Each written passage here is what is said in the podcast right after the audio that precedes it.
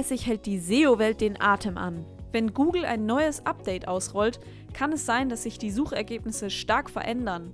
Für Laien ist die Aufregung oft schwer verständlich. Heute bringen wir ein bisschen Licht ins Dunkel. Mein Name ist Berit und für unseren heutigen Podcast habe ich mir Marie aus der Abteilung OnPage zu Hilfe geholt. Hallo Marie. Hallo. Es freut mich, dass du uns heute einen kleinen Einblick in die SEO-Community gibst. Wir besprechen unter anderem, was es mit Google Updates auf sich hat und warum sie auch für SEOs regelmäßig Rätsel sind. Außerdem gibt es noch praktische Tipps für alle Webseitenbetreiber, die von einem Update getroffen wurden. Aber fangen wir lieber ganz von vorne an. Was ist gemeint, wenn wir von Google Updates sprechen? Also mit einem Google Update ist gemeint, wenn Google seinen Algorithmus aktualisiert und anhand dessen sich eben auch die Rankings verändern. Und warum führt Google überhaupt Updates durch? Also im Grunde genommen ist Google ja auch nur ein Unternehmen und möchte eben seinen Nutzern das bestmögliche Ergebnis ausliefern. Daher machen sie immer wieder Aktualisierungen, um eben diese Ergebnisse möglichst auf dem aktuellsten Stand zu halten. Was wären dann die Folgen eines Google Updates, wenn das jetzt fertig ausgerollt ist? Also die Folgen von einem Google Update sind meistens, dass die Rankings sich eben verändern.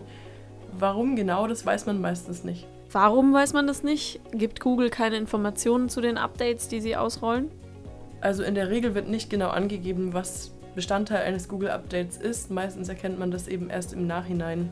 Was passiert denn dann im Nachhinein? Wie versuchen SEOs nachzuvollziehen, welche Ranking-Faktoren da jetzt betroffen sind? Also in erster Linie schaut man sich natürlich die ganzen Rankings an. Man vergleicht, welche Webseiten haben in dem Update gewonnen, welche haben eben verloren. Sprich, also welche Ranking-Positionen haben sich verändert. Dann guckt man sich eben an, was die Gewinner und die Verlierer eines Updates für unterschiedliche Dinge gemacht haben. Wo könnten vielleicht Punkte liegen, wegen denen eben manche Seiten verloren haben. Und dann versucht man dann eben einen Gegenstand festzumachen. Natürlich wird es auch sehr viel in der Community immer diskutiert und entsprechend dann werden die ganzen einzelnen Ergebnisse der Webmaster eben verglichen und dann kommt man meistens auf einen Punkt. Wenn wir schon dabei sind, kannst du ein paar bekanntere Updates nennen? Also ein relativ bekanntes Update ist natürlich das Mobile First Update, bei dem Google eben auch seinen Index umgestellt hat, bei dem eben jetzt Webseiten, die keine mobile Version haben, deutlich schlechter im Ranking betrachtet werden als die Webseiten, die eben mobil optimiert sind. Warum haben eigentlich so viele Updates so komische Namen? Also die meisten Namen entstehen durch die Community, dadurch, dass eben relativ schnell, wenn eben klar wird, es gab ein Google-Update, in den Foren heftig diskutiert wird. Und dann irgendwann mal, um es eben einfacher zu halten, wird dem eben ein Name gegeben. Oft hat es allerdings auch, wie gerade eben genannt, bei Mobile First einen Namen für, durch die Auswirkungen, die eben betroffen ist. Dieses Jahr gab es jetzt schon zwei Core-Updates, die für Aufruhr gesorgt haben. Kannst du kurz erklären, was ein Core-Update ist? Also beim Core-Update ist eben einfach der Kern des Google-Algorithmus betroffen. Das ist auch der un größte Unterschied zu einem Core-Update, zu einem normalen, kleineren Update. Dort ist eben meistens nur ein kleiner Teilbereich betroffen und beim Core-Update eben der gesamte Google-Algorithmus oder zumindest der innere Kern.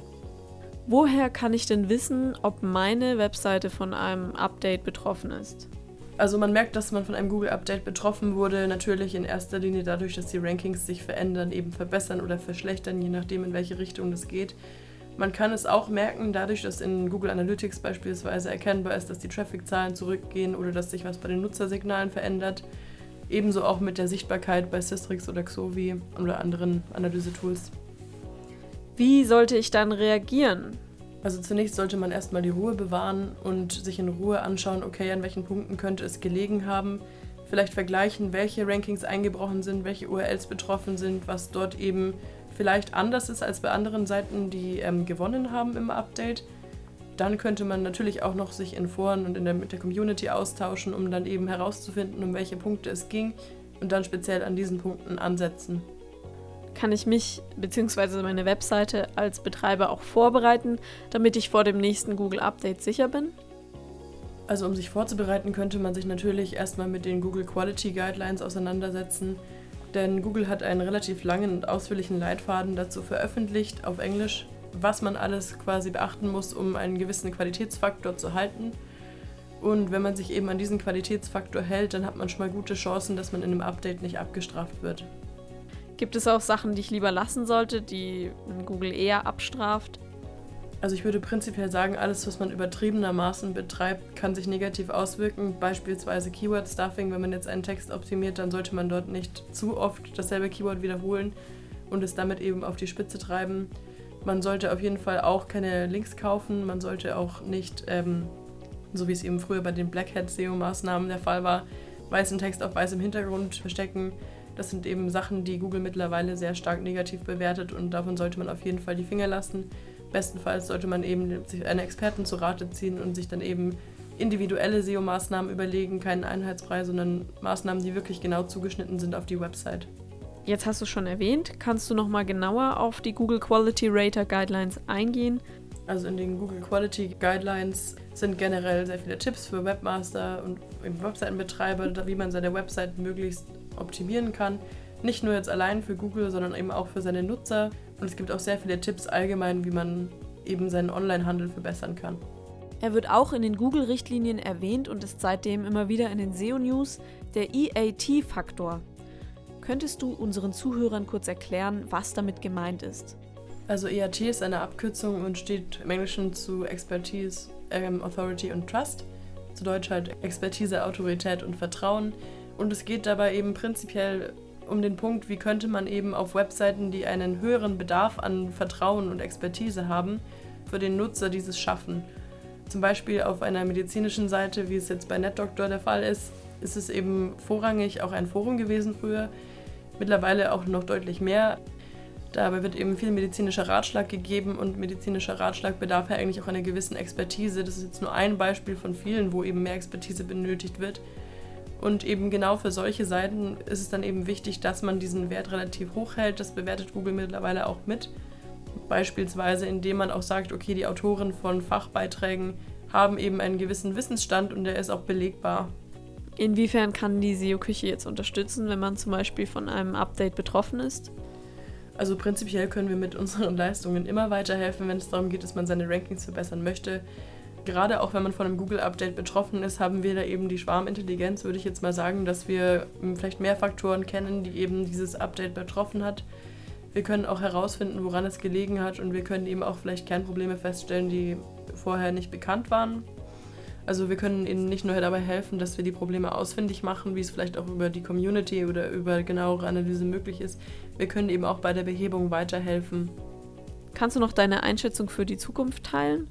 Klar, genau kann man es nicht sagen, aber was denkst du, worauf werden zukünftige Updates vermehrt abzielen? Also ich denke, dass nach wie vor weiterhin die Updates sehr stark auf die Qualität der Inhalte abzielen wird. Gerade jetzt, wo auch Google eben diese Guidelines herausgegeben hat, denke ich, werden die auch stark dahinter sein, dass die Dinge immer umsetzen.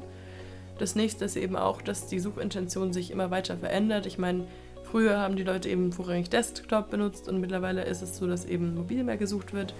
Jetzt ist es eben auch so, dass gerade dadurch, dass Smartphones immer intelligenter werden, durch die Voice Search beispielsweise sich eben Dinge verändern, Gerade darauf werden auch Updates bestimmt in der Zukunft abzielen, dass man eben sagt, die Voice Search Optimierung wird wichtiger. Vielen Dank für deine Einschätzung, Marie. Gerne. Wir können also gespannt bleiben, wie es in Zukunft mit Google Updates weitergeht. Jetzt wisst ihr hoffentlich ein bisschen mehr über Google Updates und warum auch deswegen eine gepflegte und aktuelle Webseite wichtig ist. Weitere Tipps und Tricks für euer Online-Marketing erfahrt ihr auch in unseren anderen Podcast-Episoden. Die findet ihr auf unserem Blog, bei YouTube und bei iTunes. Ich wünsche euch ganz viel Spaß beim Reinhören und bis bald.